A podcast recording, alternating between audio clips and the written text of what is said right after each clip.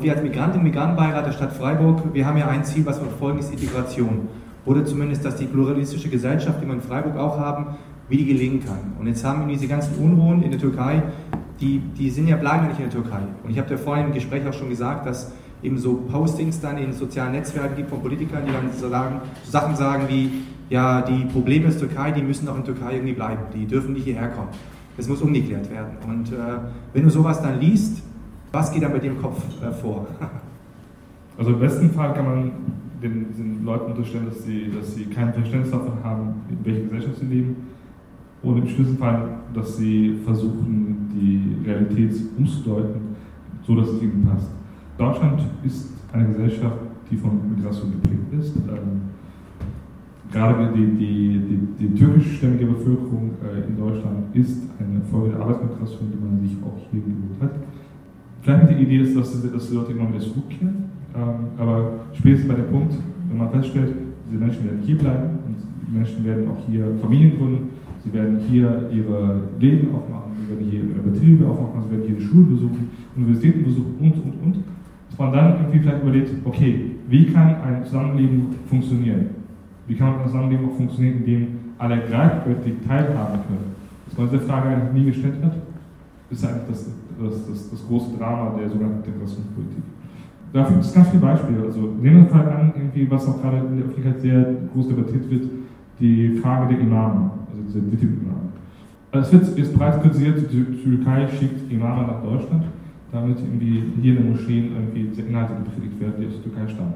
Und man kritisiert das, das ist auch vollkommen richtig. Nur, wie kommt es überhaupt dazu, dass diese DITIB-Imame hier hingeholt wurden? Äh, worauf basiert das? Das basiert eben darauf, dass die deutsche Politik nicht bereit war, selber dafür zu, sorgen, auch mit Steuergeldern, äh, dass die Imam-Ausbildung hier in Deutschland stattfindet. Dass man Moscheeverbände hier in Deutschland organisiert. Sondern man dachte sich, okay, die Gastarbeiter brauchen offensichtlich Moscheen, warum auch immer. Die Türkei bietet es an, dann sollen wir es so machen. Vielleicht sorgt es auch dafür, dass, dass vielleicht irgendwie ein paar Türken mehr in die Türkei zurückkehren, wenn sie gar nicht hier so richtig integriert sind. Und das hat man auch, also das sind ja nicht nur die Imame, sondern auch, auch die Türkischlehrer an, an den deutschen Schulen. Also ich habe selber irgendwie in solchen Muttersprachen teilgenommen. Das ist furchtbar. Und das, äh, dass man das einfach zugelassen hat und da auch nicht erpicht darauf war, selber das zu organisieren, was ja auch Geld kostet, dass man das heute einfach wegblendet und so tut, als hätte die Türkei äh, eine große Verschwörung begangen. Das ist natürlich absurd. Aber die ganzen Fehler der Integrationspolitik, die fallen uns jetzt auf die Füße. Ich finde viele Beispiele dafür, also sei es irgendwie die Frage von, von Kommunalwahlrecht, sei es die Frage, ähm, wer bekommt welche staatlichen Ressourcen zugestellt, also die Schwierigkeiten von Migrantenorganisationen an öffentliche Gelder zu kommen, das wir kennen, das kennen eigentlich, eigentlich viele. Also es gibt dafür Dutzende, Dutzende Bereiche, äh, die immer deutlich machen, dass man eben es versäumt hat, dass die sogenannten Gastarbeiter und ihre Nachkommen, dass, dass sie ein Teil der deutschen Gesellschaft wurden. Und dass man, wenn man hier nicht willkommen ist, wenn man hier nur Bürger zweiter Klasse ist, dass man sich dann dieses, dieser, dieser Zugehörigkeit irgendwo anders holt. Das ist nachvollziehbar. So, so funktionieren Menschen. Menschen brauchen eine positive Identifikation. Wenn sie immer nur der, der Ali ist, der, der nicht dazugehört ist, dann, dann, dann schließen sie dieser großartigen türkischen Nation an, mit ihrem großartigen Anführer, der die Türkei irgendwie ähm, stark und unwichtig macht. So, dass man da irgendwie, dass man da überrascht ist, dass Menschen sich einer solchen Denkweise anschließen, das wiederum kann ich nicht verstehen. Aber jetzt nehmen wir gerade diesen Ali. Jetzt ist der Ali hier groß geworden, der ist zur Schule gegangen, hat die Demokratie, wie wir sie hier in Deutschland kennen, äh, genossen. Und wie kann es sein, dass dieser Ali, also zumindest einer von 1,3, 1,4 Millionen Türken in Deutschland, auf einmal dann dieses Antidemokratische, was man dann aus der Presse so wahrnimmt, äh, gut findet und dann Erdogan-Anhänger ist, also glühender Erdogan-Anhänger ist und hier in dem Fall auch dann lautstark protestiert, auf die Straßen geht. Äh, wie kann es sein? Wie kann es sein, dass in den USA äh, jemand wie Trump an die Macht kommt? Wie kann es sein, dass, äh, dass wir in Deutschland zwischendurch äh, für, deutlich zweistellige Ergebnisse wie für die AfD hatten?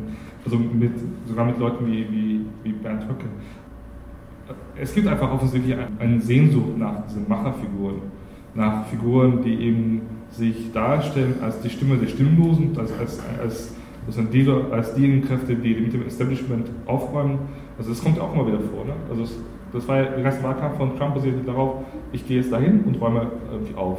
Erdogan hat das gleich gemacht. Das Erste, was er gesagt hat, ist, ich gehe nach Ankara und sorge dafür, dass eure Interessen vertreten werden. Das ist halt immer wieder dieses Spiel mit der Bevölkerung, dass man sagt, die bisherigen Eliten, die beuten euch nur aus, die unterdrücken euch und ich bin einer von euch und regle das für euch. Und dieses, dieses Zupackende, das Machende, sich auch nicht kümmern um irgendwelche demokratischen Spielregeln, auch nicht um Debatten, sondern einfach zupacken, das ist für viele Menschen leider offensichtlich attraktiv. Ja. Also das kommt noch dazu. Und diese ähm, tatsächlichen oder zumindest empfundenen Ungerechtigkeitserlebnisse tragen natürlich auch dazu bei, dass man sich dann einer solchen Figur anschließt, die auch immer wieder Wahlkampf macht, sagen, meine äh, türkischen Brüder in, in, Deutschland, ihr werdet von, von, von den Nazi-Deutschen unterdrückt, ich stelle mich jetzt an eure Seite und kämpfe für euch. Das ist ja auch mal dieser AKP-Wahlkampf gewesen. Und das wirkt leider, weil auch in Deutschland immer noch zu wenig dafür getan wird, dass diese Ungerechtigkeitserlebnisse zumindest weniger werden. Also wir müssen tatsächlich über etwas wie Kommunalwahlrecht sprechen. Wenn wir uns darüber chauffieren, dass die Menschen sich eher an den Wahlkampf in der Türkei dass sich dafür interessieren, aber nicht für die Politik hierzulande, dann muss man sich auch fragen, welche Chancen haben sie denn, hier tatsächlich Einfluss zu nehmen sich zu beteiligen. Relativ geringe. Also wir müssen natürlich auch an, an die Hausaufgaben, die wir ja nicht gemacht haben, da müssen wir auch rein.